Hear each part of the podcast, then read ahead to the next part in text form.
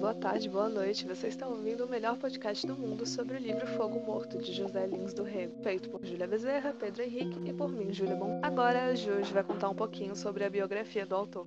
José Lins do Rego nasceu no Engenho Corredor, em Pilar, na Paraíba, no dia 3 de junho de 1901.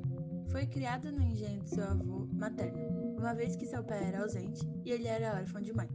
Formou-se em 1923 na Faculdade de Direito do Recife, Pernambuco. Durante sua época de estudante, começou a escrever contos e artigos com temática política, vindo a manter amizade com diversos escritores e intelectuais importantes da época. Dentre eles, destaca-se o sociólogo e escritor Gilberto Freire. Casou-se em 1924 com Filomena Massa, com quem terá três filhas. No ano seguinte, tornou-se promotor público em Minas Gerais, mas transferiu-se em 1926 para Maceió, em Alagoas. Em Maceió, José Lins irá conviver com o meio literário formado por Graciliano Ramos, Raquel de Queiroz, Jorge de Lima e outros, vindo a formar sua consciência regionalista. Sua obra de estreia foi Menino de Engenho. Foi publicada em 1932 e recebeu o prêmio da Fundação Graça Aranha. Em 1935, mudou-se para o Rio de Janeiro, onde passou o resto de sua vida. Em 15 de setembro de 1955, foi eleito para a Academia Brasileira de Letras. Dois anos depois, em dia 12 de setembro de 1957, faleceu no Rio de Janeiro.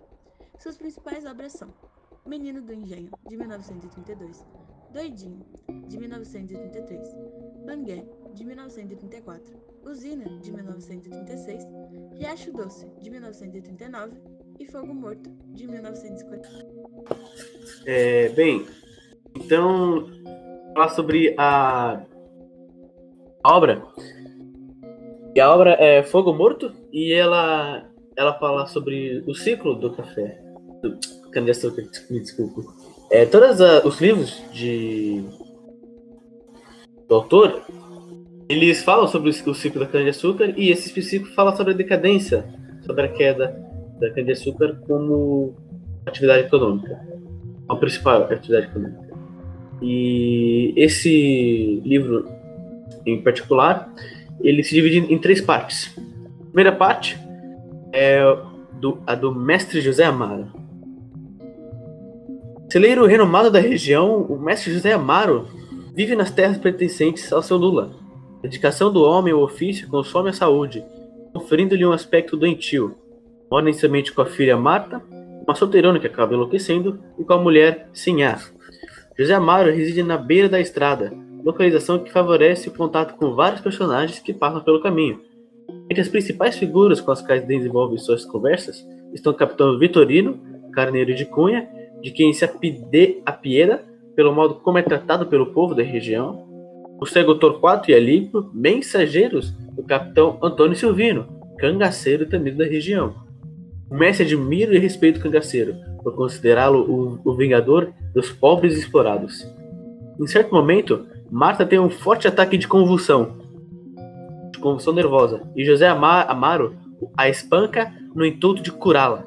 Em virtude de seu semblante doentio e da insônia que o leva a vagar pelas madrugadas nas ermas estradas da região, José Amaro é amaldiçoado pelo povo. Acusa de ser um lobisomem. Homem orgulhoso que sempre se gabava de trabalhar apenas para que ele aprovesse. O mestre se indispõe com o dono da terra em que vivia, de onde acaba sendo expulso. A tragédia do personagem se completa com a internação da filha, que enlouquece, e com a fuga da mulher, que teme a sua figura doentia e vai aos poucos acreditando nas histórias do povo, até enxergar no marido a figura maldita lobisomem. Seu fim trágico só será revelado na terceira parte do livro, entregue à própria sorte. José Amaro é preso e humilhado pela tropa do tenente Maurício, acusado de colaborar com o capitão Antônio Silvino. Perdido irremediavelmente o orgulho, o único bem que possuía, o mestre suicida. Segunda parte do livro, o engenho de seu. Para contar a história do personagem Luiz César de Holanda, Chacon, seu Lula, o narrador promove um recuo temporal como a época da construção do engenho de Santa Fé. O fundador do engenho foi o capitão Tomás Cabral de Melo, que chegou à região um sítio próximo ao engenho Santa Rosa, e criou um dos maiores engenhos do local, conquistando respeito e admiração de todos. Homem sério trabalhador, o capitão trouxera para a região gado de primeira ordem, escravos e a família. Construído seu imenso patrimônio, faltava ele uma única realização: casar a filha, que tocava piano e ia estudar no Recife, com um homem digno de sua educação.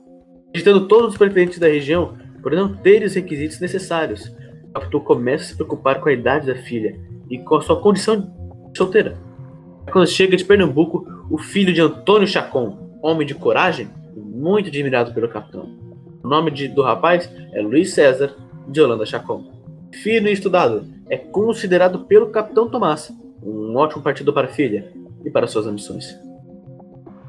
Depois de casado, o capitão percebe que o genro não se interessa pelo trabalho do engenho e passa a considerá-lo um preguiçoso para os negócios. Após a morte do capitão, essas suspeitas se confirmaram. Seu Lula começou, como passou a ser chamado, mostra-se um senhor de engenho autoritário que impõe severos castigos aos escravos e lidera sua família o engenho sem o talento nem o trabalho do capitão Tomás. Dessa forma, o engenho entra em decadência e após a abolição da escravatura, os escravos debandam e o engenho deixa de produzir açúcar. Quando o engenho deixa de produzir, ele se torna fogo morto. Tomando tudo de forma autoritária, Solula proíbe sua filha Neném de namorar um moço me desculpa, de origem humilde, e a moça acaba virando motivo de chacota na cidade. Após um ataque epilético, Lula passa a se entregar à religião sob influência do negro Floripes. Por fim, acaba gastando todo o dinheiro que havia recebido de seu sogro como herança. Essa parte do livro se encerra com a famosa frase: Acabar a sessão da fé. O Capitão Vitorino. É a terceira parte. O Capitão Vitorino é um personagem que perambula pelas estradas como um cavaleiro errante, ostentante, ostentando um poder e uma dignidade que está longe de possuir, sendo uma paródia de Don Quixote de La Mancha. O capitão vive, assim como o mestre José Amaro e seu Lula, em uma realidade muito diferente do que tenta parecer, aparentar. Certo dia, o capitão Antônio Silvino invade o engenho em Santa Fé, após saquear a cidade do Pilar. Ao tentar defender o engenho, o capitão Vitorino é agredido Porém, ele é salvo com a intervenção de José Paulino. Com a chegada da polícia, todos são presos. Após ser libertado, Vitorino pensa em seguir carreira política na, regi na região. Para a caracterização física e psicológica dos personagens, nós começamos com os personagens principais. O mestre José Amaro é um homem que tem um aspecto extremamente cansado, é orgulhoso, machista e revoltado contra a ordem opressiva instituída pelos hábitos patriarcais. É explorado pelo seu patrão, mas não vê outra alternativa de emprego, então continua no mesmo trabalho. É um trabalhador livre, corajoso e tem apoio do cangaço. Já Luiz César de Holanda Chacon, mais conhecido na história como seu Lula, é um senhor preguiçoso e autoritário que acaba perdendo toda a herança que recebeu e arruinando o engenho de Santa Fé. Após perder tudo, ele se refugia na religião, e quando o engenho acaba, a vida dele, assim como de todos ao redor, entra em decadência. O capitão Vitorino Carneiro da Cunha, mais conhecido como Paparrabo, é o defensor dos mais pobres e oprimidos. Embora pobre, ele pode, por ter parentesco com o coronel José Paulino, se diz capitão. Ele seria um Dom Quixote nordestino que alimenta esperanças na justiça e uma virada política para os liberais. Ele apresenta um universo de decadência humana e material. Os personagens secundários, primeiramente nós temos o Coronel Paulino, que é um poderoso senhor de engenho, a Sinhá e a Marta, que são respectivamente a esposa e a filha do mestre José Amaro, a Amélia, que é a esposa do seu Lula, Adriana, esposa do capitão Vitorino, o capitão Antônio Silvino, chefe dos jagunços que atemorizaram senhor, os senhores de engenho e políticos da região, e é uma espécie de um lampião para a história, e por fim, o tenente Maurício, que é chefe das tropas de governo e antagonista do capitão Antônio Silvino. Caracterização de tempo, espaço e época. O tempo é cronológico, com apenas algumas lembranças e uma pequena retrospectiva durante a história. O espaço, de como seu Lula conseguiu o engenho de Santa Fé. O principal é o engenho de Santa Fé, é em uma parte não específica do Nordeste. E por fim, a época não é claramente dita. Mas o livro se passa depois de 1848 e por volta da abolição da escravatura, e no interior do Nordeste. Que é, o foco narrativo da, do livro é inteiramente terceira pessoa e narrador onisciente, ou seja, ele sabe, ele, ele sabe o que os personagens estão pensando, como eles se sentem, e o discurso ele é direto.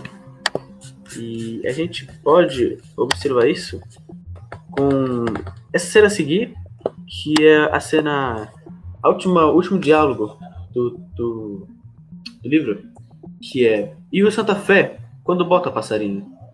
Capitão, não bota mais. Está de fogo morto. Relação com os dias atuais. O livro aborda temas ainda relevantes na atualidade, como, por exemplo, a crise em que entram todos os funcionários de seu Lula quando ele faliu o engenho, e por sua, má, por sua má administração, e o machismo sofrido pelas personagens femininas, além da falta de tato dos personagens em casos de saúde, como que o mestre Amaro fez com sua filha ao vê-la tendo uma convulsão. Por fim, vemos também como o julgamento infundado das pessoas pode afetar a vida de alguém e suas relações interpessoais, como que aconteceu com Amaro. Opinião do grupo. O grupo, de maneira geral, acha que o livro, assim como a maioria dos livros que apresentamos até agora, é um pouco difícil de entender por ser de outra época e ter expressões muito regionais. Apesar disso, é possível ver não apenas temas revelantes, como de fato diferentes. Bom, nós podemos concluir que, a do trabalho, percebemos que Fogo Morto é um livro muito complexo, tem várias camadas e isso o torna muito interessante, além do fato de ter temas relevantes até hoje em dia. Por fim, nós podemos perceber que os trabalhos de LPL da professora Andrea estão ficando cada vez mais difíceis. Parabéns, professora, seu empenho é admirável.